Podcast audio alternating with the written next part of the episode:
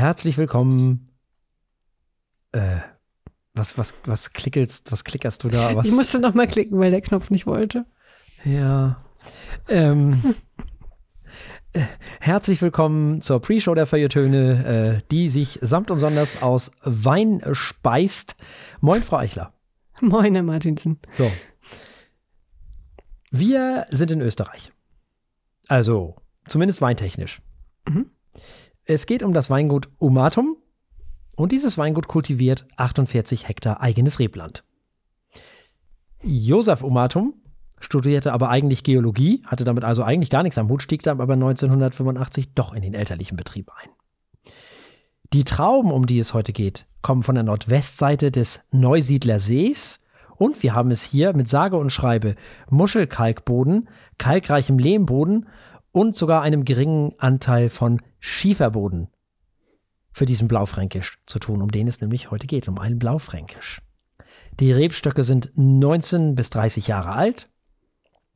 Die Gärung des Weines erfolgt mit Schalen. Nach etwa drei Wochen wird der Wein dann in Holzfässer umgefüllt und auf biologischem Wege die Säure abgebaut, also BSA. Danach reift der Wein über zwei Winter in alten Eichenfässern. Und ich denke, das riecht man auch. Das werden wir gleich mal tun. Farbe? Ein Hauch dunkler als ein Spätburgunder. Ja. Nicht? Dunkler Bernstein. genau, dunkler roter Bernstein. Ja. Wir haben es hier mit einem Blaufränkisch aus dem Jahr 2019 zu tun. Das ist noch ein glücklicher Wein. Er kannte noch keine Pandemie. nee, stimmt. Ja, ist schon recht intensiv, Ja. ne? Also das ist äh, leuchtend rot. Ja, das stimmt. Dann wollen wir mal verriechen. Also, da habe ich ja jetzt mal. Hm? Beeren. Ja, Hm? Beeren, Beeren, Okay. Beeren. Mhm. Ganz viele. Oder? Also gleich so ein ganz viel Waldbeeren, rote Grütze, alles was rot ist. interessant. Klein und rund ist hier drin. Also, ich bin in allererster Linie mal bei Holz, Vanille, Kakao, Schokolade. Da bin ich gerade so. Hm. Ja, Holz verstehe ich. Da ist noch wahnsinnig viele dunkel. Ich weiß nicht. Die Süße, die riecht für mich noch sehr, sehr fruchtig. Dunkelrot. Fruchtig. Bisschen würzig. Ja, ne? Ein bisschen mineralisch auch, leicht hauchsalzig Ja. so. Ja. Aber insgesamt, ja, ich würde sagen, weich, samtig, vollmundig. So. Also kommt mir jetzt nicht Erstmal voll nasig, aber ja. vollnasig, genau. also kommt mir jetzt nicht irgendwie eckig und kantig vor. Hm. Oder? Nö, gar nicht. Es, ist, wirkt sehr weich. Seitdem du Brotkruste äh, gesagt hast, habe ich die fast je- jedem Wein, den wir haben, der was mit Holz zu tun hat, echt. Das stimmt. Die Assoziation hat man ja direkt. Wobei hier finde ich, es hat, also wenn du Holz sagst, ich finde, das hat mehr was von frischem Ah. Holz tatsächlich. Oder sogar, ja doch, von frischem Holz. Also ich bin ja immer noch Das ist schon spannend. bei Schokolade und Kakao, ne? Also Mhm. es tut mir furchtbar leid. Was soll ich tun? Machst du nix. Ist aber auf jeden Fall sehr einladend, finde ich. Ja. Oh ja. Ja, äh, wollen wir probieren? Äh, ja. Sehr gut. Ja, dann Prost. Prost. Sehr mh, ausbalanciert. Also Mhm. alles ist so rund und aufeinander abgestimmt. Ja, Jetzt habe ich fast Kirschsaft, Apfelsine, fast schon marmeladig das Ganze so ein bisschen. Aber auch das salzige und mineralische hinten wieder so ein bisschen. Holz auch, natürlich. Dadurch kommt es auch, finde ich, dass der am Anfang so ein bisschen leicht adstringierend ist. Das ist wahrscheinlich das Holz für verantwortlich mit, auf jeden Fall. Und die Tannine natürlich. Den würde ich jetzt trinken. Also den Ja. würde ich nicht mehr so lange liegen lassen. Der ist jetzt gut. Hat auf jeden Fall Fließgeschwindigkeit. Ist animierend. Arbeitet gut nach. Mhm. Und lange. Ja, Genau, hat Nachhall ist nicht kurz, der ist schön lang. Schokolade und Kakao finde ich im, in der Nase präsenter als im Nachhall. Habe ich gar nicht so sehr. Also, ja. Nee, ich weiß. Hier sind die Bären ein unterwegs. Drama. Die kommen bei mir noch dazu. Die sind bei mir in der Schokolade drin sozusagen. Das ist äh, oder obendrauf oder wie auch immer. Ich finde den auch strukturiert hinten raus durch diese Mineralität Mhm. und dieses salzige ist der nicht irgendwie hinten so da verwischt nichts oder verschmiert nichts. Mhm. Finde ich schon ganz gut. Kostet 14 Euro die Flasche. Das kann man doch gut machen. Jo, finde ich auch. Was machen wir jetzt mit dem Wein? Tja, also eigentlich gefällt er mir sehr, sehr gut. Mhm. Also oh, das diese- höre ich, da höre ich doch schon wieder ein Aber. nee, ja, irgendwie schon, aber auch nicht. Ich weiß nicht, ich bin noch dabei, mein, mein, mein Urteil zu bilden hier. Also Ja gut, dann Mischung, trinke ich noch mal ein bisschen. Muss ich mich Ja, noch mal genau. Du trinkst mal ein bisschen. Ich denke mal laut. Also ich mag die Beeren, ich mag die Kombination mit dem holzig-würzigen, bisschen salzig. Es ist echt eine schöne Kombination. Und es ist alles so schon ausgewogen. Das gefällt mir Mhm. wirklich gut. Langer Abgang, auch alles mein Beuteschema hier. Also, da kann schon was. Hm, Hat auch einen schönen Zug, finde ich. Mhm. Ja, kann man so Also- wegtrinken. Ja, ja, schön. So. Vor allem natürlich wieder für 14 Euro, ne? Ja, das ist besonders gut. Das ist echt hervorragend. Den Preis werden wir dann natürlich nächstes Jahr nicht mehr mit einbeziehen in die Wertung. Das geht natürlich dann nicht mehr. Mhm. Dann wird hier knallhart. Also herrschen hier andere Regeln. Aber dieses Jahr dürfen wir das noch. Also im Hinblick auf den Preis bin ich bei fünf Punkten. Von sieben. Auf unserer Skala von eins bis sieben. Mhm. Ja, ja, ja, ja, ja. Da bin ich dabei. Das hat er einfach verdient. Sehr gut.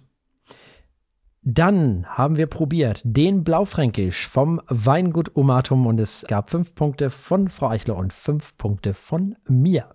Dann kommen wir damit ab in die Sendung. So nämlich.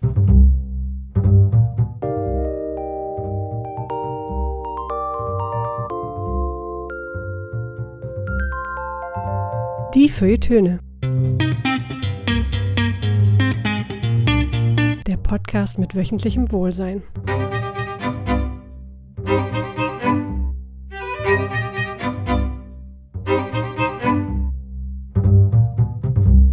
Herzlich willkommen. Wir haben heute mal eine komplett deutsche Sendung, das ist doch nett. Wir hören Element of Crime mit Morgens um vier und dann hören wir äh, Torrential Rain mit Digital Dreams, also nicht deutschsprachig, aber zumindest auch aus Deutschland. Und dann gibt's noch äh, zwei Quasselköpfe aus Deutschland, die hier, So. die ihr hier wöchentlich hört, äh, die noch ein bisschen rumphilosophieren. Also, und damit übergebe ich an meinen liebreizenden Kollegen. Ja, vielen lieben Dank. Und wir beginnen mit einer Band namens Element of Crime und dem Album Morgens um vier. Nun, diese Band gibt es seit 1985, also schon ein bisschen länger. Zunächst sang man Englisch, mittlerweile Deutsch, aber das wissen die meisten sicherlich. Der Name rührt tatsächlich vom gleichnamigen Film von Lars von Trier her. Der Sänger Sven Regner ist nicht nur durch diese Band bekannt, also ursprünglich ja. Also die meisten kennen ihn, wenn sie ihn länger kennen, wahrscheinlich von Element of Crime. Aber er hat ja auch Herr Lehmann geschrieben, die sogenannte Lehmann-Trilogie und gründete eben mit Jakob Ilja, dem Gitarristen dieser Band, eben jene oder eben diese.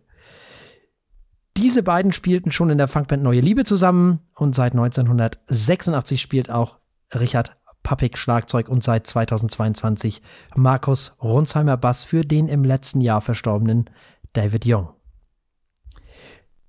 Musikalisch bewegt sich das alles so zwischen Chanson, Pop, Folk, Indie.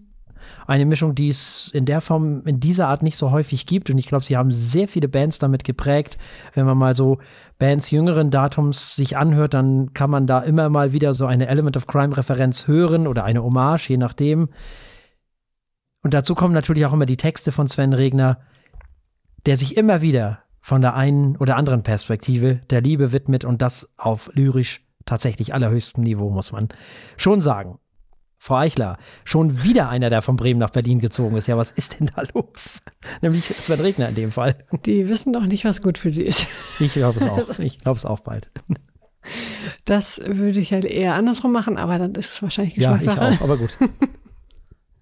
Vielleicht liegt es daran, dass sie sich da gegründet haben oder also äh, vielleicht ist das die Nostalgie, die sie da hält. Ich weiß es nicht. Ich weiß es nicht. Hm. Naja, gut. Äh, ja, morgens um vier erstmal. Mhm. Ähm, ich bin ja äh, äh, also großer Freund definitiv ihrer Lyrik, da kann man nichts sagen. Mhm, mhm. Auch diesmal wieder, auf jeden Fall. Ähm, mit dem Stil bin ich, wie wir alle äh, wissen, die wir uns äh, länger mit meinen merkwürdigen Reviews beschäftigen in dieser Sendung, äh, nie so richtig warm geworden. Vielleicht durch dieses chansonige Element. Also ich werde wahrscheinlich den Rest meines Lebens damit verbringen, herauszufinden, warum ich Musik, die ich eigentlich, äh, wo ich so viele Aspekte so gut finde, äh, warum, warum die mich nicht, ich weiß auch nicht. Irgendwas steht zwischen uns, zwischen Element of Crime und mir. Was mir diesmal sehr gefallen hat, ist ähm, einmal das Schlagzeug aus irgendeinem Grund. Das hat irgendwie, das, das wirkte sehr kreativ auf mich, mochte ich gerne. Auch die Experimente, also Chor hier und äh, andere Sänger da, also nett, fand ich gut. Hat ein bisschen Abwechslung reingebracht und den Sound auch ein bisschen aufgelockert. Also Sonst, äh, ich weiß gar nicht, hattest du es gerade schon erwähnt, für alle, die Element of Crime jetzt noch nicht kennen, ich meine, was haben wir hier? Eine Mischung aus äh, so Folk, ja, Rock natürlich auch, äh, viel Elektronik, aber ähm, es wird bluesig, es wird chansonig, weil es einfach auch sehr lyrisch und poetisch wird. Und eigentlich machen sie das alles total gut. da, ja, wie immer bin ich sehr verwirrt bei Musik, die eigentlich mir viel besser gefallen müsste, als, als sie es aus irgendeinem Grund tut. tut. Ja. Dann steige ich mal ein. Mhm. Also, Ja. es ist ja das 14. Album der Band aus Berlin. Fleißig, fleißig. Ja, total. Gibt es aber auch seit 85, ne? Mhm. Also, was natürlich mal wieder zuerst auffällt, äh, dass diese Menschen alle ihre Instrumente beherrschen. Da, da stehe ich ja drauf. Das ist Mhm. einfach so. Und vor allem unfassbar geschmackvoll einzusetzen wissen. Gerade Trompete und Gitarre gefallen mir unfassbar gut. Dir hat das Schlagzeug gut gefallen. Äh, ich fand, äh, was Sven Regner und Jakob Ilja sich da zurechtspielen, fand ich schlicht fantastisch auf diesem Album. Der Sound der Gitarre, der ist so wunderbar und es ist so wundervoll gespielt. Man hört einfach, wie toll eine Telecaster klingen kann, wenn man spielen kann. Ich höre das wirklich wahnsinnig gerne. Mich macht es richtig glücklich, wenn Jakob Ilja Gitarre spielt. Ja. Die Produktion ist wirklich wahnsinnig gut, muss man klar sagen. Auch hier wieder alles unfassbar geschmackvoll. Man hört, dass die Menschen sich Mühe gegeben haben mit der Produktion. Wenn man nun ein neues Album von Element of Crime hört, dann bekommt man in allererster Linie natürlich mal Element of Crime. Nämlich die wunderbaren Texte von Sven Regner, hast du schon erwähnt, die sich immer wieder um die Liebe drehen, die er aber immer wieder sehr hübsch zu variieren weiß und keiner, finde ich jedenfalls, ist in der Lage, immer wieder auf dem ein und demselben Album so schön über dieses Thema zu singen, ohne dabei in Kitsch abzugleiten wie Sven Regner. Man hört einfach, dass der Mann auch schreiben kann.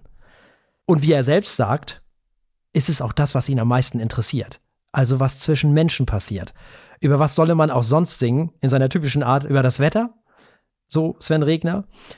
Und ich habe auch immer so ein Bild vor Augen, wenn ich ihn so singen höre, nämlich genau diese Art. Er läuft durch die regnerischen Straßen in Bremen mit Gitarrenkoffer in der Hand, mit langem Mantel, so hochgeschlagenem Kragen, natürlich durchs Viertel, klar, und mit einer Zigarette so im Mundwinkel, bleibt dann ab und zu stehen, guckt und geht dann unverrichteter Dinge weiter. Leicht grummelig natürlich. So stelle ich mir das vor, wenn ich ihn so reden und singen höre. Also, was ich eigentlich sagen wollte, man bekommt natürlich das, was man erstmal kennt. Was einen aber auf irgendeine Art und Weise glücklich macht, mich zumindest. Es hat was Vertrautes. Etwas, was man kennt und sich trotzdem drauf freut. Sowas wie, na, so ähnlich wie so ein Lieblingsessen. Diese Mischung aus melancholischen Balladen, diesem rumpeligen, etwas rumpeligen Chanson, diesem schönen Pop, bisschen Jazz, Blues, wie du schon gesagt hast. Es gibt auf diesem Album ein Duett auf dem Song Dann kommst du wieder mit dem Isolation Berlin-Sänger Tobias Bamborschke. Soweit, so gut, also quasi alles wie immer, so hört es sich jedenfalls an und dennoch finde ich es irgendwas anders. Also nicht nur der Tod von Bassist David Young scheint hier eine Rolle zu spielen, von dem Sven Regner sagt, dass er das Kabel zur Welt für diese Band war und auch wohl sein bester Freund. Daraus folgt, dass man hier nicht nur die drolligen Stücke wie auf den Alben zuvor hört, die ja auch immer ein Teil von Element of Crime waren, Textzeilen wie zum Beispiel alle vier Minuten kommt die U-Bahn hier vorbei und alle dreieinhalb Minuten kommt ein neues Bier, sucht man auf diesem Album tatsächlich vergebens. Es sind eben auch andere Zeiten als noch vor vier Jahren, als das letzte Album erschien das alles wird natürlich nicht direkt kommuniziert, dass es anders ist jetzt und dass es ernster ist. Und Sven Regner wäre nicht Sven Regner, würde er das alles nicht eher offen lassen. Aber Textzeilen wie im Song Unscharf mit Katze, ähm, wie zum Beispiel Die Zeiten werden wilder oder Die Welt um uns herum geht auf und nieder oder Leute, wo soll das alles enden? Oder Leute, wo soll das enden, heißt es. Sowas Weltbezogenes hat man eigentlich zuletzt auf, den, auf dem Album Die schönen Rosen gehört. Man scheint also nicht zu verzweifeln, das wäre auch gar nicht Element of Crime, aber zu zweifeln vielleicht doch ein bisschen. Und dann kommt im Song alles in Ordnung. Da heißt es dann sogar, und alle Kriege sind vorbei und alle Menschen frei. Das erinnert einen natürlich spontan an Blumfeld, die sowas ähnliches mal gesungen haben. Und das ist schon sehr erstaunlich. Muss ich ganz ehrlich sagen, hätte ich so in der Form auch nicht erwartet. Und das letzte Mal waren die so weltbezogen tatsächlich äh, auf dem Album Die schönen Rosen. Das Tolle ist und war auch schon immer diese Stimme und die Sprache. Also der Gesang von Sven Regner. Das bringt so eine Rauheit in die Sache, die den Rest ganz wunderbar konterkariert. Das macht, dass man immer wieder hinhört, finde ich. Keiner singt so schön Norddeutsch wie Sven Regner. Der hat so ein richtig schönes Oldschool Norddeutsch, wie man das in den 70er und 80er Jahren hier im Norden noch sprach. Und morgens um vier ist vielleicht sogar der längste Song, den die Band jemals hatte. Finde ich äh, ganz spannend, weil in diesem Song hört man das Alter in der Stimme von Sven Regner auf einmal. Was ich in den anderen Songs nicht so gehört habe. Ich bin fast am überlegen, ob dieser Song ein bisschen später aufgenommen wurde, vielleicht. Mhm. Keine Ahnung. Ich finde, es ist das beste Album von Element of Crime seit langem weil es eine Geschlossenheit hat, die ich mag. Es hat etwas Fluides, es hat, es hat etwas, was sich mir erschließt. Es ist gut 40 Minuten lang, kurz, wie auch immer. Also Schallplattenlänge. Ne? Äh, wer mich kennt, weiß, dass ich das sehr schätze. Überflüssigen Unsinn brauche ich nicht. Produziert ist das Album, wie schon gesagt, wirklich fantastisch. Sollte man sich mal anhören. Ich finde, es ist ein tolles Album. Und nun müssen wir das Album natürlich auch bewerten auf unserer Skala von steht, läuft und rennt. Das muss halt rennen, ne? Also die machen ihre Sache einfach gut. Äh, ja, also sein. für mich rennt das Album auf jeden ja. Fall und ist ein weiteres Album auf meiner nicht mehr ganz so langen Shortlist, möchte ich an dieser Stelle sagen. Man ah. hat sich sehr viel Mühe gegeben und hat, ähm, ja, man hat sich äh, auf den Hosenboden gesetzt und ist mittlerweile bei einer Top 15 angekommen. Sehr gut. Oh, da, ja. das ist eine gute Idee. Darauf muss ich auch eindeutig sehr bald mal runterkürzen. Sonst wird das ja, also es ist ja kein Spaß, sonst Ende des Jahres ist. Also. Ja, nicht so einfach. Also, wir haben gehört, morgens um vier von Element of Crime und es gab ein Rent von Frau Eichler und ein Rent von mir. Warte mal, hast du gerade gesagt Rent? Ja. Ah, okay. Das hörte sich nach deinem, was du da erzählt hast, gar nicht so an. Ja, doch, ja, doch. Ich bin einfach nur doof, weißt du? Ich, die, äh. die machen einfach alles echt richtig, richtig gut. Das hm. verdient ein Rent, was soll ich sagen? Verstehe. Ist ja nichts, ne? Es ist ja, einfach so. Ja, gut, äh, ja. Für mich ist das, wie gesagt, äh, durchaus immer, also das ist einer dieser Alben, die in der Top 15, äh, in diesen Top 15 drin ist. Mhm. Wir werden sehen, wir werden sehen. Kommen wir mal zu unserem nächsten Album. Kommen wir mhm. zu Torrential Rain. Das ist eine Progressive Metalcore Band aus Nürnberg. Wurde 2020 gegründet, also noch ganz frisch im mhm. Musikbusiness, hat seitdem acht Singles veröffentlicht und sich einen Namen in der internationalen Metalcore-Szene gemacht. Und jetzt äh, kann man sich denken, in äh, knapp drei Jahren und während einer Pandemie zwischendurch hat man jetzt nicht die Riesengigs, aber sie haben trotzdem einiges auf die Beine gestellt. Sie sind in einigen großen Spotify-Playlists äh, gelaufen, ähm, sind von einem sehr bekannten Metal-Streamer Nick Nocturnal äh, gelobt worden für ihren innovativen und anspruchsvollen Sound. Und sie waren tatsächlich auch auf Tour Im letzten Jahr äh, mit solchen Bands wie Devil May Care und May the Tempest, also auch nicht so klein, wenn man innerhalb des Genres unterwegs ist. Jetzt erscheint ihr erstes komplettes Studioalbum, unter anderem gefördert mit Projektmitteln der Beauftragten der Bundesregierung für Kultur und Medien und durch das Stipendienprogramm des Freistaates Bayern. Das äh, kann sich doch auch sehen lassen, also wahrscheinlich hier auch pädagogisch wertvoll. Schauen wir mal. Jetzt also ihr erstes komplettes Studioalbum. Es heißt Digital Dreams und erscheint am 17. November. Ist dann überall zu hören, wo man aufstrebende Metalcore-Bands heute ebenso hört. Und wir hören erstmal Herrn Martinsen. Ja, Metal. Also. Und jetzt kommt die große Frage: Wo kommen Sie her? Aus Nürnberg. Und wo liegt Nürnberg? In Franken. Und was kommt aus Franken?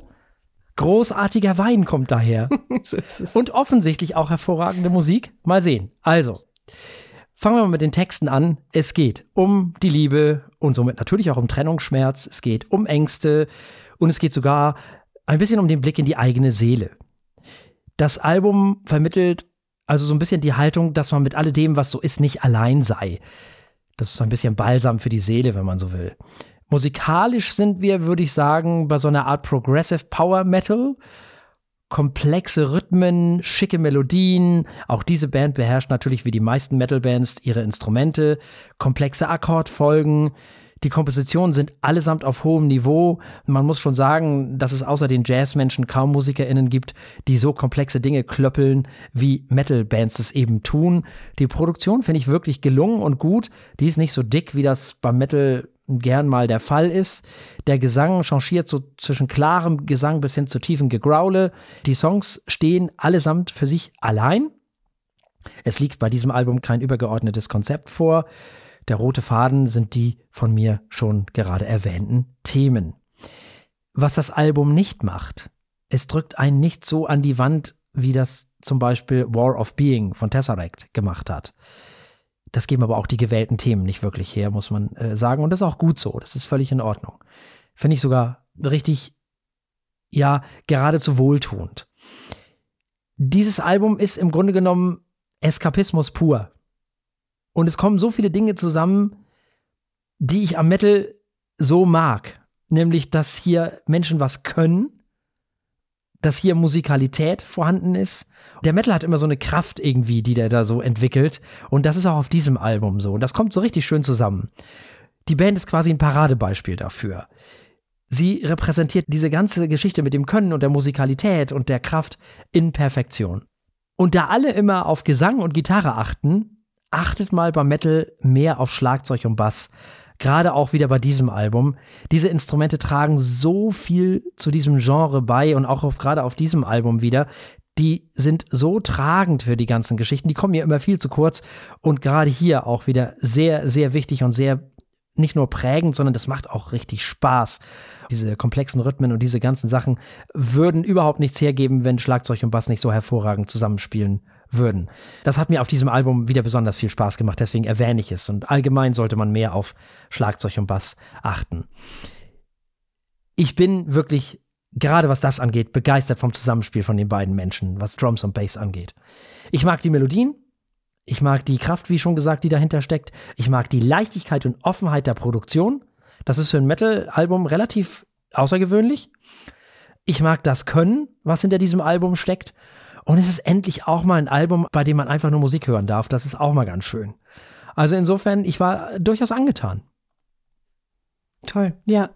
Ein Album, das man, wo man einfach nur mal Musik hören darf. Das ja. trifft es wirklich gut. So ging es mir auch. Ich fand einige Punkte an diesem Album wirklich interessant. Also ähm, erstens ist es hier ja, also wir haben es mit sehr komplexer Musik zu tun, das hast du schon gesagt. Es wird äh, teilweise durchaus virtuos in die Seiten gehauen. Mhm. Und gleichzeitig finde ich, ist das Album, also sofern man voraussetzt, dass Metal und Metalcore äh, man das äh, gewohnt ist zu hören, wird es nie anstrengend. Ja, das ist äh, ne, wie bei gutem Jazz, der kann rumdüdeln, wie er will, aber es gibt welchen, der wird super anstrengend und es gibt welchen, der ist einfach gut zu hören. Und hier ist es auch einfach äh, nie, nie anstrengend zu hören, sondern man kann sich, also das ist gerade so schön ausgedrückt, hinsetzen und einfach mal Musik hören. total super. Klar, gut, Menschen, die jetzt so mit Metal gar nichts anfangen können, die werden wahrscheinlich erstmal vor dem Lärm weglaufen. Das ist aber, glaube ich, für, das, das kann man nicht retten. Dafür muss man die Leute erst äh, äh, indoktrinieren. Ja gut, das machen sie beim Jazz aus anderen Gründen ja auch. ne? Richtig, richtig, richtig. Man muss erstmal den, den, den Geschmack äh, finden dafür und wissen, was da überhaupt getan wird. Äh, ich fand noch mehr interessant und zwar, ähm, die ersten Songs des Albums wirkten auf mich noch so ein bisschen vereinzelt, aber spätestens ab dem dritten ergibt sich eine richtig schöne Dramaturgie, ein Zusammenhang, auch musikalisch fand ich. Äh, insofern, ich weiß nicht, hätte ich irgendwas weglassen müssen, wäre es wahrscheinlich der erste oder zweite Song gewesen. Äh, ähnlich ging es mir bei den Texten. Ähm, nicht immer, wie das bei Mittel ist, äh, versteht man jedes Wort. Und manchmal drohte mir dadurch ein bisschen der rote Faden abhanden zu kommen. Aber je länger ich das Album gehört habe, umso mehr ergibt sich so eine wahnsinnige Kohärenz. Und zwar nicht nur für das Album an sich, das ist ja auch schon eine Kunst, finde ich, die so manche ähm, größere Band weniger gut hinbekommt, aber vor allem im Sound. Ich finde diese, für so eine junge Band, es Wahnsinn, wie einheitlich und eingespielt miteinander dieser Sound klingt. Und gleichzeitig ist es aber so ein wahnsinnig abwechslungsreiches Album. Sie benutzen oder, oder bringen so viele unterschiedliche Konzepte ein. Und also äh, irgendwo war ich richtig überrascht, wie hieß der Song Falls are thick when love is thin. Kommt mir auf einmal am Anfang so ein äh, 8-Bit-Intro entgegen. Also Dinge, die man überhaupt nicht erwartet, die aber wahnsinnig gut passen und die sie immer einbinden in dieses sehr, äh, also in, in diese Besonderheit dieser Band. Ich bin, deswegen sehe ich da eine sehr, hoffentlich sehr helle Zukunft für diese Band. Ich möchte mehr von denen hören. Die, wenn die jetzt schon so einen Sound haben, Wahnsinn. Und das nach drei Jahren inklusive Pandemie. Das ist echt eine Leistung. Und ähm, du hast es schon erwähnt, die Energie. Die habe ich äh, dreimal unterstrichen in meinen Notizen, äh, also digital unterstrichen, weil so viel Energie und Abwechslung haben, da möchte man eigentlich nur mitten im Moshpit stehen und fröhlich durchdrehen. Also vorzugsweise in diesem Fall äh, was war es noch gleich? Genau, meant to be. Da möchte man dann vielleicht lieber ein zwei Meter großer Mann in Schutzkleidung sein. Da ist so viel Wumms dahinter und ich habe keinen besseren Fachausdruck als Wumms. es hat einfach nur Spaß gemacht. Man will einfach nur, ich weiß es nicht, es ist das Beste, was Metal zu bieten hat. Katharsis ohne Ende und ähm, handwerklich so toll, äh, so komplex und trotzdem hörbar. Ich bin vollends begeistert. Es gab zwei Bands, an die ich hin und wieder erinnert wurde und das meine ich äh, 100% positiv, also da war nichts abgeguckt, sondern einfach nur für Fans von Bands wie Periphery und Architects ist Torrential Rain ein Hörmuss, würde ich einfach mal so raushauen, weil diese, äh, diese Soli zwischendurch, diese technische, dieses technische Können, wer das bei Periphery mag, soll unbedingt hier hinhören. Und ähm, Architects ist eine Band, die häufig finde ich, relativ innovativ unterwegs ist, was die Sounds angeht, was Songwriting angeht. Und auch das habe ich hier ähm, immer wieder wiedergefunden. Ähm, also, ja, Progressive Metal, wie er sein sollte. Das, wenn das kein Rent ist, dann weiß ich es auch nicht. Also jeder, der irgendwas mit Metal zu tun hat und ähm, mit progressivem Kram was anfangen kann, geht es hin und hört Torrential Rain. Ja. Ich möchte noch äh, kurz erwähnen, dass ich finde, dass diese Band im Gegensatz zu Periphery nicht diese Schwere hat, sondern eine ganz, und das meine ich Ja. sehr positiv, eine, eine Leichtigkeit Ja. und eine Lockerheit, die Periphery völlig abgeht. Ja, ja, die sind viel epischer und irgendwie Ja. dicker, ne? Ja. Dicker Genau. aufgetragen. Das fand ich gerade so toll. Diese, auch die Produktion eben und alles, was dazu gehört. Das, ist, das hat mir sehr, sehr gefallen. Dieses leicht lockere. Das ist wirklich Das wahnsinnig. zeigt, dass die Menschen ihre Instrumente wirklich beherrschen. Ja, genau. Ja, sie müssen nicht blenden, ne? Sondern die machen Genau. einfach richtig gute Musik. Wahnsinn. Richtig gut. Ja, das heißt, dein Urteil ist. Ja, also äh, das ist wie mit dem fränkischen Wein. Mhm. Das nützt ja alles nichts.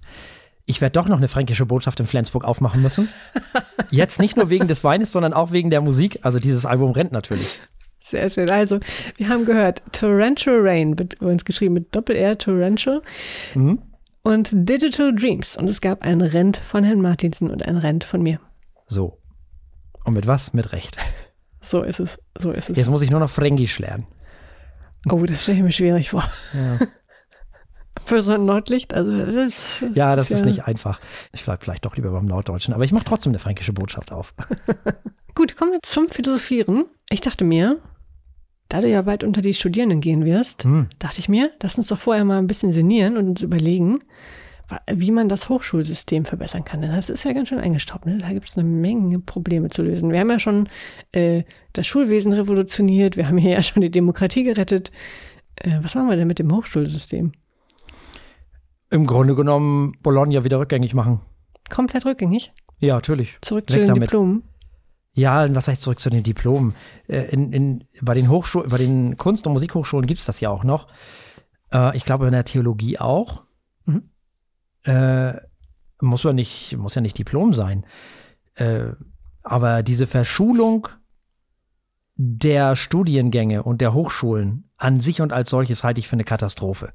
Weil ein Studium mit Schule nichts zu tun haben soll, eigentlich. Ich finde Schule schon schlimm genug. Also, Ja. ich finde, dass Schule als solches schon schlimm genug ist und dringend reformiert gehört.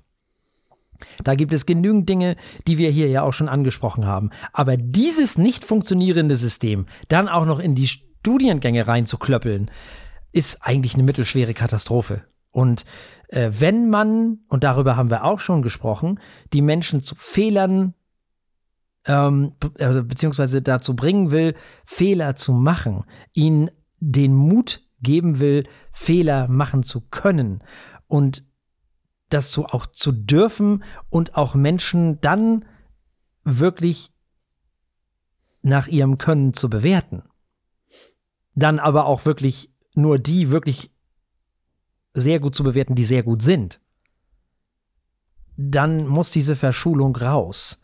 Dann müssen die Leute haben sich, äh, die müssen die Leute in der, in der, im Studium die Gelegenheit haben, sich zu entwickeln.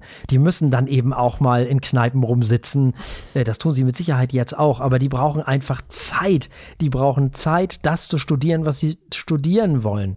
Diese Verschulung ist eine Katastrophe. Die sollen nicht da irgendwie auswendig lernen im Studium, die sollen wirklich was können danach. Und nicht Verstehe. irgendwie wie in der Schule so eine Art Abi nochmal ein weiteres Abitur machen. Was soll denn dieser Blödsinn? Das ist totaler Quatsch.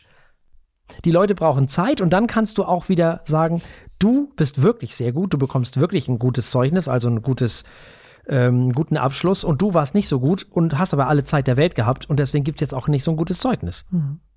So einen guten Abschluss, nicht Zeugnis. So einen guten Abschluss. So. Die Benotung ist nicht so gut, weil du hattest Zeit genug. Dann ist auch alles wieder gut. Dann haben die Zeit, miteinander äh, genügend äh, Zeit zu verbringen. Dann haben sie Zeit, sich mit den Themen auseinanderzusetzen. Und dann gibt es A, auch keine Ausreden dafür mehr. Und B, haben sie dann auch genügend Zeit, sich auf das Studium einzulassen und auch wirklich zu studieren und nicht wie jetzt bei Bologna wirklich nur noch das reingeknüppelt zu bekommen. Und am Ende, wenn man mal ganz ehrlich ist, haben sie gar nichts gelernt, außer auswendig. So, also im Grunde zurück zu da, wo wir hergekommen sind. Wäre viel besser. Spannend. Also nicht zum. Diplom, sondern man kann ja so bleiben. Meinetwegen nennt es meinetwegen weiter Bachelor und Master, ist ja völlig egal. Muss ja nicht zum Magister zurückgehen.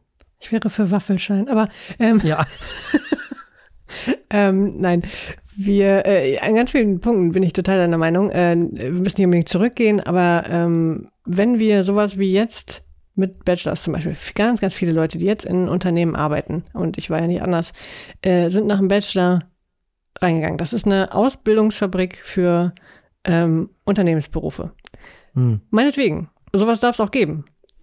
Wenn du irgendwie, weiß ich nicht, wenn du Buchhalter wirst, wenn du äh, irgendwo IT-Projektmanager für Tralala machst, super. Dann lernst du Grundlagen, die haust du dir rein. Du lernst äh, zackig äh, auf Zeit äh, die Anforderungen zu erfüllen. Das ist was, was du dann ein Jahr später im Job auch brauchst. Das ist aber nicht Wissenschaft. genau. Und das geht uns abhanden. Also meinetwegen macht zwei Systeme draus. Aber äh, genau das, was du sagst, ne, sich Zeit nehmen und das heißt ja nicht rumfaulenzen, sondern das heißt, Doch, das Äh, gehört auch dazu. ge äh, gehört dazu. Ja, gut, das gehört für jeden dazu. Aber es, das heißt ja nicht, die, die haben es irgendwie besser als alle anderen, sondern es ist einfach was anderes. Es ist Ja, eine, genau. wenn du vor allem, wenn du forschen sollst, das kannst du ja jetzt als Studierender auch kaum noch machen. Du kannst die Richtig. Frage beantworten, die der Prof dir stellt. Aber ähm, wirklich neugierig einfach die Fühler auszustrecken, ganz tief in dein Thema einzutauchen und wirklich neue Dinge zu denken in dem Bereich. Und darauf soll das ja vorbereiten und dich schon während des Studiums dahin bringen. Das kannst du ja nicht, wenn du nur versuchst, Erwartungen zu erfüllen und Noten zu erreichen. Genau. Ähm, und, und deswegen ist diese Diskrepanz einfach so groß. Klar, der Arbeitsmarkt braucht die Leute, die äh, auf Zeit Erwartungen erfüllen können. Dafür ist ein Bachelor super. Das lernst du da. Aber wo sind, wenn, wenn daraus auch die Wissenschaftler rekrutiert werden, ist schwierig. Ich meine, die müssen auch Deadlines einhalten, aber warum eigentlich? Ja. Also warum eigentlich? Die sollen gute Ideen haben und die sollen Ja. die möglichst äh, ethisch und möglichst ausführlich und möglichst äh, äh, so nah an einer Wahrheit, wie wir es hinkriegen können, ausarbeiten und veröffentlichen. Das ist, naja. Ja, aber das ist doch zurück zu dem, was wir hatten. Genau. Dann ist doch, dann ist doch genau das ist es doch. Äh, Also am Ende des Tages ist es doch so, äh, dass so Sachen wie, wie du gerade sagtest, mit dem, was Betriebswirtschaftslehre ist ja kein Studium. Mhm. So gesehen. Es ist im Grunde Heutzutage. eine Ausbildung. Ja, es Es ist, ist eine Ausbildung. Und was auch eine Ausbildung ist, ist Medizin übrigens. mhm. das ist Pharmazie auch. Studium. Das ist alles auswendig lernen, wissen und Ja, also genau. können. Ja, Jura Jura, genau. äh, ist ja in Ordnung. Das war wahrscheinlich auch schon immer mehr oder weniger so. Keine Ahnung. Ich weiß es nicht. Kann ich nicht beurteilen. Aber ich finde, genau was du eben sagst, die Leute müssen Zeit zum Forschen haben. Deswegen, das sind ja angehende WissenschaftlerInnen im Prinzip. Und nicht angehende, ausgebildete Menschen. Ein Studium ist ja keine Ausbildung. Ja. Da musst du das anders machen. Dann musst du sagen, BWL ist zukünftig ein duales Ding ins Kirchen. Mhm. So, meinetwegen dann nicht über drei, sondern über fünf Jahre, ist mir egal. So, Machst dann Fachhochschulen oder machst sowas So, wie pädagogische ja, Hochschulen, machst du betriebswirtschaftliche Hochschulen und machst du, So. weiß ich nicht. Genau so, das ist nämlich genau der Punkt. Das, was es Mhm. früher schon mal alles gab. Mhm. Nämlich Ja. Fachhochschulen, die das so machen, wie du gerade schon gesagt hast, und die Unis, die es eben nicht so machen. Mhm. Die wirklich die Studiengänge anbieten, weil da angehende WissenschaftlerInnen Ja. dabei rauskommen sollen. Und nicht Leute, die in irgendeinen Job geworfen werden sollen. In Ja. allererster Linie Und mal. bitte nehmt die Lehrer raus. ja, auch die gut. angehenden Lehrer brauchen andere Dinge als Ja, jemand, das der stimmt. forschen soll. Also Ja, das ist einfach, richtig. Das ist richtig. Die armen LehrerInnen müssen ja die ersten vier Semester, glaube ich, studieren sie ja mit. Ja. Ganz normal. Und dann studieren sie alleine weiter. Weil dann studieren die, jetzt nehmen wir mal das Fach mh, Philosophie zum Beispiel, die studieren die ersten vier äh, Semester mit und dann machen die Philosophie-Menschen weiter. Mhm. Das heißt also, ein Mensch, der jetzt als Beispiel mal einen Master in Philosophie hat, hat vom Philosophie definitiv mehr oder hat mehr gelernt über diese Geschichte Philosophie als ein Lehrer oder eine Lehrerin. Ist ja auch richtig, warum? ne? Der Lehrer Ja, muss genau. ja so viele andere Sachen noch äh, So. dazu lernen. Ja. Genau. Warum? Weil der Lehrer übrigens nicht die ganze Zeit Pädagogik lernt. Der lernt überhaupt keine Pädagogik. muss er auch gar nicht. LehrerInnen sind keine PädagogInnen. LehrerInnen sind in allererster Linie mal für Didaktik zuständig. Das sind WissensvermittlerInnen. Also, die sollen lehren. Und zwar am besten mit EH und nicht mit Doppel-E. So, und da ist Didaktik halt wichtig. Pädagogik ist völliger Blödsinn. Das sind keine PädagogInnen. Sollen es auch gar nicht sein. Ursprünglich jedenfalls nicht. Die sollen Wissen vermitteln. Das ist wichtig. Und das haben die hoch und runter. Didaktik und Didaktik und nochmal Didaktik. Ist ja auch richtig. Ist ja, hoffentlich, wichtig. hoffentlich. Je nach Ja. Uni, ne? Aber ja, Genau. das ist was brauchst, um Pädagogik spielt da gar keine Schule. Ja. Warum auch? Das sollen mal die Dipl Diplom, die gibt's ja gar nicht mehr. Das sollen mal die, ähm, ja, die Pädagogik studieren oder Sozialpädagogik studieren. Das ist was anderes. Ist auch eine ganz andere Nummer übrigens. Verstehen viele Leute gar nicht. Ähm, Didaktik ist wirklich den Leuten Dinge beibringen. Pädagogik ist Leute begleiten. Mhm. Das ist ganz was anderes. Das hat miteinander gar nichts zu tun. Ne? Pädagogen oder Pädagoginnen übernehmen eigentlich, naja, wenn die Schüler mit dem Unterricht fertig sind, dann haben ja, ja die Lehrkräfte erstmal nichts mehr damit zu tun. Mhm. Dann können die pädagogischen Fachkräfte kommen und sich mit den jungen Menschen beschäftigen, sozusagen. Das ist eine ganz andere Geschichte. Hat erstmal, aber ist egal. Äh, Ist völlig wurscht. Auf jeden Fall Lehrer ist ein Ausbildungsberuf, ja, natürlich. Also die, Pädag die äh, ähm, pädagogischen Fachkräfte ist das eine und ähm, die didaktischen Fachkräfte, aka LehrerInnen, ist das andere. So. Und die dürfen gerne auf einer PH, wie es die früher gab, auf der pädagogischen Hochschule nämlich, warum die PH, warum das wieder pädagogisch, weiß ich nicht, müsste eigentlich didaktische Hochschule heißen, aber ist auch völlig egal, völlig wurscht, aber du hast recht. Sehe ich auch so. Das wäre für alle besser. Mhm. Kostet aber mehr Geld, Jenny. So ist das, ja. Und das ist das Problem. Wir sind ja hier nun mal in diesem Land mittlerweile nur noch auf Effizienz getrimmt. Es geht ja nicht darum, hier irgendwas Schönes zu erreichen und was Tolles zu erreichen. Es geht um Effizienz. Zack, zack, ab in den Arbeitsmarkt. Zack, zack, ab in den Arbeitsmarkt. Mhm. Ganz genau. Darum geht es. Und das ist ein Riesenproblem. Für alle. Für alle Beteiligten. Wirklich. Den angehenden ähm, LehrerInnen würde es viel besser gehen, wenn die ihr eigenes Ding machen könnten. Statt da irgendwie diese vier Semester mitnehmen zu müssen, die für die ja gar nicht so geeignet sind eigentlich die sie jetzt ziemlich reinprügeln müssen, so.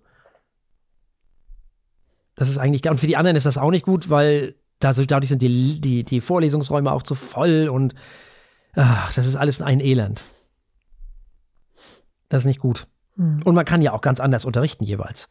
Man kann ganz anders lehren. Als Dozent musst du für alle, das ist ja bei, bei diesem Bologna-Kram so, für alle immer das Gleiche unterrichten, weil sowohl die, die dann das eigentliche Fach weiter studieren, als auch die, die dann irgendwann mal in die Schulen gehen, die müssen ja beide bis zu diesem Punkt das Gleiche können. Mhm. Heutzutage. Das geht also gar nicht anders. Du musst verschulen nach diesem System. Das ist alles Mist. Das geht so alles nicht. Das ist ganz großer Quatsch. Ich bin auch, wie du schon sagst, für Fachhochschulen, die das dann machen. Vor allem dann nochmal für die spezifische Geschichte, also viel mehr in die ähm, in das Spezielle gehen sozusagen, in das Fachspezifische gehen, das hat viel mehr Sinn gemacht. Äh, das hat früher auch besser funktioniert, deswegen meiner Meinung nach. Mhm. Ja. Ganz einfach. Und die klassischen Studienfächer, die bleiben da, wo sie sind. Es. So. Und die Theologie, die bleibt auch da, wo sie ist. Die müssen wir schon gerne unter Kontrolle haben. Das, äh Aha. Ja, sonst lehren die da nur noch Quatsch. Mhm. Die Gefahr besteht ja. Die müssen ja wissenschaftlich arbeiten. Mhm. So ist es, ja. ja. Insofern, oder man packt sie auch in eine Fachhochschule, die kontrolliert wird, mhm. wo das, wo der Lehr, der Inhalt kontrolliert wird zumindest, weil sonst äh, fangen die nachher irgendwie an, da irgendwie wie drüben in den USA irgendwie so einen Unsinn zu lehren. Da also weiß ich nicht, ob ich davon begeistert bin. Ich finde das schon ganz gut, wenn da jemand drüber guckt. Ja, auf jeden Fall. Ja, ist ja auch wichtig für, für die selber auch wieder. A, um eine Rechtfertigung zu haben, denn äh, Seelsorge macht man ja auch nicht mit, mit einem halben Hirn. Ja. So. Oh ja. Und das, das geht auch gar nicht so einfach. auf die eigene Gesundheit. Oh ja. ja. Genau. Das muss man auch können. Und es ist auch ganz gut so, dass es da dann eben entsprechende Geschichten gibt. Äh, ich sage jetzt mal ganz bewusst Ausbildungen gibt oder Teile des Studiums gibt, die das eben äh, den Leuten beibringen. Das ist schon okay so. Da können wir nochmal in unserem Special mit Sebastian drüber reden, den wir ja im Special wieder haben. Hm, sehr gut, ja. Was man in der Theologie eigentlich alles lernen muss und so. Das ist nämlich nicht ohne so ein Theologiestudium. Das ist ganz schön. Soweit ich weiß, lernt man hauptsächlich, äh, wie man Atheist wird. ja, das auch. Man lernt vor allem alles außer mit Kirche. Mhm. Also die kommt erst hinten raus irgendwie. Also die sind schon ganz schön krass. Also so ein, du kannst dich ja, glaube ich, wenn ich das richtig erinnere, in Erinnerung habe, entscheiden, ob du dann am Ende Diplompädagoge, äh, Diplomtheologe werden willst oder Pastor, Pfarrer, wie auch immer. Mhm. So. Das eine, da schließt du dein wissenschaftliches Studium an und das andere ist, dann kommt dieses Referendar-Dingens, wie beim Lehrer, glaube ich auch, bei den LehrerInnen auch. So. Die machen auch irgendwie ein Jahr in der Kirche irgendwo, glaube ich, haben dann eine Gemeinde. So ganz genau weiß ich es auch nicht, müssen wir mal fragen. Aber ich glaube, es läuft ziemlich ähnlich. Ähm, und du kannst dich irgendwann entscheiden, ob du das willst oder ob du mit dem Diplom abschließt. Mhm. Und das sind sehr gesuchte Leute, weil die können dir 300 Seiten Text innerhalb von kürzester Zeit auf einer DIN A4-Seite klatschen. weil die halt Exegese hoch und runter haben, ne? Mhm, ja. Also das sind im höchsten Grade in dem Fall gut, wirklich hervorragend ausgebildete Menschen. Die sind gerade so bei den Medien sehr beliebt. Oh, das glaube ich. Schnell Texte erfassen mhm. und äh, wiedergeben können, ist auch eine genau. unterschätzte Fähigkeit. Total, unbedingt. Oder sie gehen irgendwo, äh, wie gesagt, Seelsorge, dies, das, pädagogischen Bereich, was mhm. weiß ich. Ja. Nicht das schlechteste Studium, wenn man wirklich was lernen will. Man muss ja nicht Pastor werden. Mhm. So ist das. Genau. Ja, aber so wie es jetzt ist, finde ich es auch total blöd. Also ich finde es für die jungen Menschen blöd, weil es geht nicht darum, Leute in, die, in den Arbeitsmarkt zu bringen. Dafür ist das Studium noch nie da gewesen. Früher nicht, nee. Nee, das ist totaler Blödsinn. Das ist gar nicht Sinn der Sache. Eine Ausbildung ist dafür da, aber nicht das Studium. Und davon müssen wir uns, glaube ich, wieder lösen. Wir müssen uns von so einigen Dingen lösen. Aber was machen wir dann nun? Also wir nehmen Bologna wieder zurück. Mhm. So.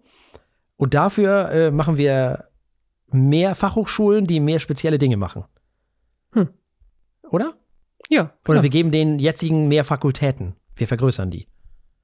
Wo das Ach Ganze ja, ein bisschen. Die sind schon ganz schön groß, aber. ja, die sind schon ganz schön groß. genau. Ja. Aber zumindest äh, gedanklich und organisatorisch zu trennen zwischen genau. den Fächern, die konkret ausbilden und den Fächern, die wirklich offen und das für manche kann das ja auch doppelt gelten. Ne? Medizin, in Medizin kannst du ganz offen forschen und kannst du Mhm. halt lernen, wie du ein Arzt wirst. Ja, klar. Äh, also beides wichtig, aber das gedanklich und organisatorisch zu trennen, ja, das wäre super. Ja, finde ich auch. Und da kann man ja vielleicht sogar die Studiengänge, oder wie man das dann auch immer nennt, auf der, an der Fachhochschule, könnte man dann ja wesentlich praxisgerechter machen. Genau, genau, da profitieren ja alle von. Also ich Alle. meine, äh, bei den Lehrern habe ich es ja live gesehen. Ähm, Ja. Die müssen sich mit Sachen beschäftigen, die sie niemals lehren Nee, müssen. nie. Dafür fehlt ihnen aber ständig äh, genug Didaktik, die sie oder auch äh, solche Dinge wie psychologische Themen ne? oder äh, praktische Ausbildung, wie wie gehe ich denn mit Situation Mhm. Ja, X um?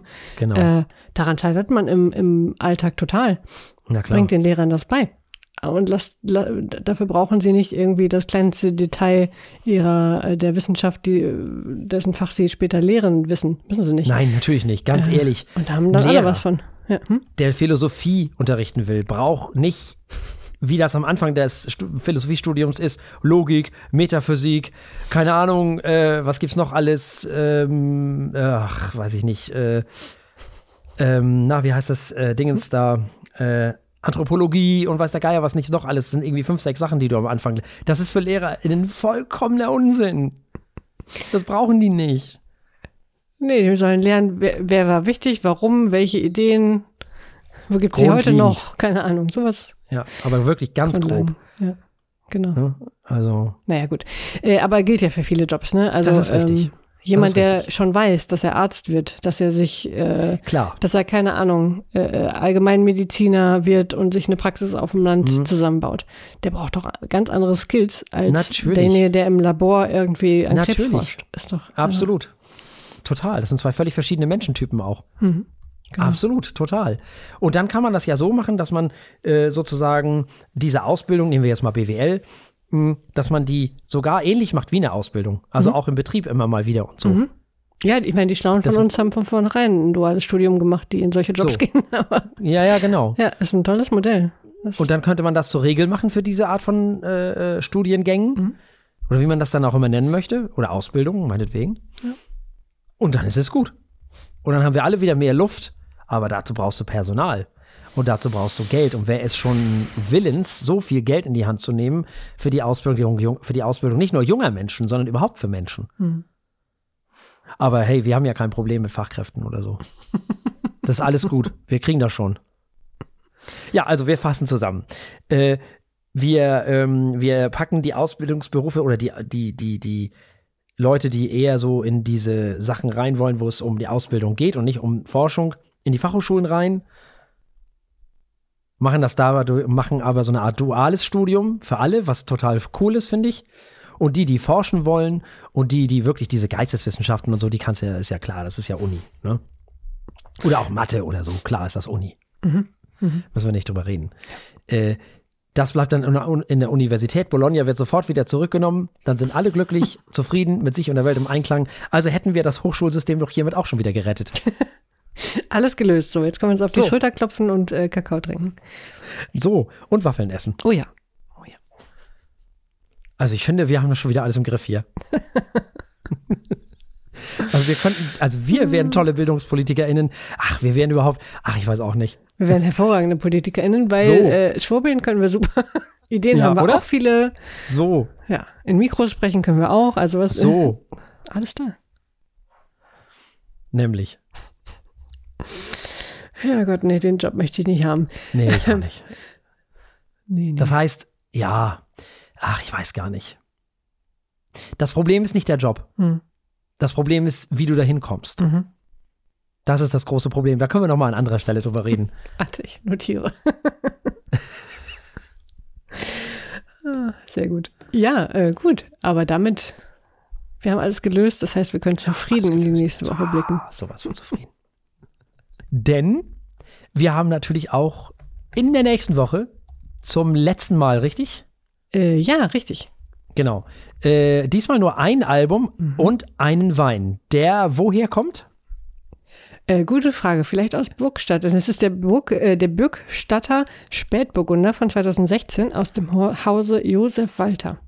Der, genau wie Herr Fürst, wie das Weingut äh, Fürst und auch Steintal, zur Region Kurfranken gehört, womit wir das auch ah, wieder aufgeklärt hätten. Sehr schön. Das ist alles Teil deines geheimen Plans, eine ja, fränkische Botschaft aufzumachen. So, ja. Sehr gut. Und das Album, was wir besprechen, äh, kommt von Swans und heißt The Beggar. So. Sehr sympathischer Albumtitel. Ja. Also ein letztes Mal gilt es, äh, das nächste Mal noch ein Album zu besprechen und einen Wein zu verkosten. Danach kommen Specials. Das wird die Zeit sein, in denen ihr abstimmt über das Album des Jahres oder über die Alben des Jahres. Ihr werdet wieder fünf Stimmen haben. Jeder von euch sucht sich fünf Alben aus. Wir machen das auch. Und dann kommt am Ende eine wunderbare Sendung raus, die da heißt Alben des Jahres. Da freue ich mich schon sehr drauf. Bis dahin. Liebt uns, liked uns, teilt uns, erzählt allen, dass es uns gibt. Ihr wisst schon, dies, das. Was man auch überall machen kann. Sterne, Herzen, weiß ich nicht, keine Ahnung. Kommentiert uns überall, wo ihr nur könnt. Wir freuen uns entweder über unsere E-Mail-Adresse info@feuilletöne.de oder bei Blue Sky oder bei Facebook oder Instagram oder was weiß ich, wo man uns überall kommentieren kann. Wir gucken das auch alles nach, keine Sorge, also wir kriegen das schon mit. Wie dem auch immer sei. Bis dahin bleibt uns an dieser Stelle nichts anderes als zu sagen, bleibt uns gewogen. Bis zum nächsten Mal. Tschüss. Tschüss.